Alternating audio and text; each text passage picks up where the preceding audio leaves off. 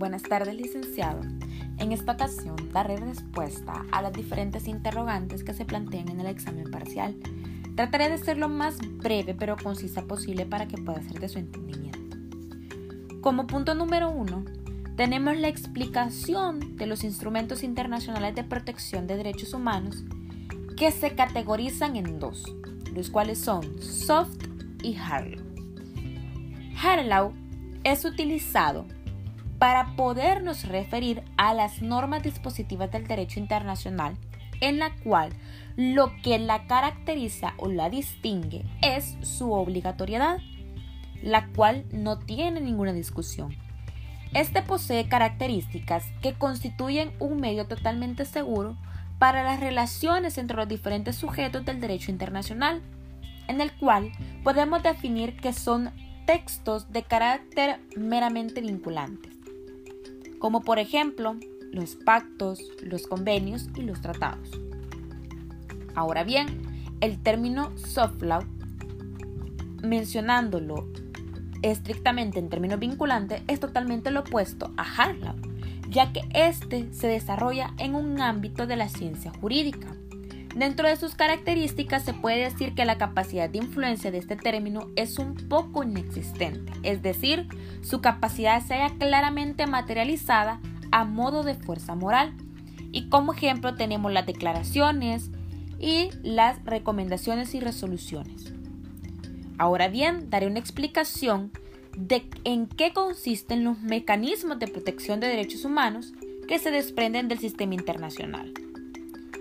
Estos mecanismos de protección consisten en la implementación de procedimientos que establecen órganos de control con el objetivo principal de vigilar y examinar posibles violaciones a los derechos humanos fuera del marco convencional. Y dentro de los ejemplos podemos mencionar la atención de comunicaciones individuales y las investigaciones de oficio. Ahora bien, Dando la explicación a los mecanismos de protección de derechos humanos del sistema interamericano, expongo tres ejemplos, los cuales son las audiencias, que las audiencias pueden tener por objetivo hacer seguimiento a las recomendaciones emitidas por la comisión y hacer seguimiento a las medidas cautelares emitidas por la misma. La observación loco, peticiones individuales, medidas cautelares, y dentro de la Corte Interamericana como opinión consultiva, sometimiento de casos, entre otros. Ahora bien, la respuesta ante el hecho si los derechos individuales y sociales son antagónicos, pues mi respuesta es que no, ya que su finalidad principal es la búsqueda de una igualdad, la búsqueda de una igualdad y que todo sea de la manera más justa. Es decir, no, no hay una diferencia entre estos mismos, no son opuestos. Sin embargo, el pensamiento que estos sean opuestos se basan en términos ideológicos, ya que se cree que los derechos sociales sean creados o están hechos para una minoría de personas, o podríamos mencionarlo así, para la población más pobre. Pero este ideal es erróneo ya que todas las personas hacemos uso de dichos derechos. Ahora bien, a partir de la lectura del prefacio,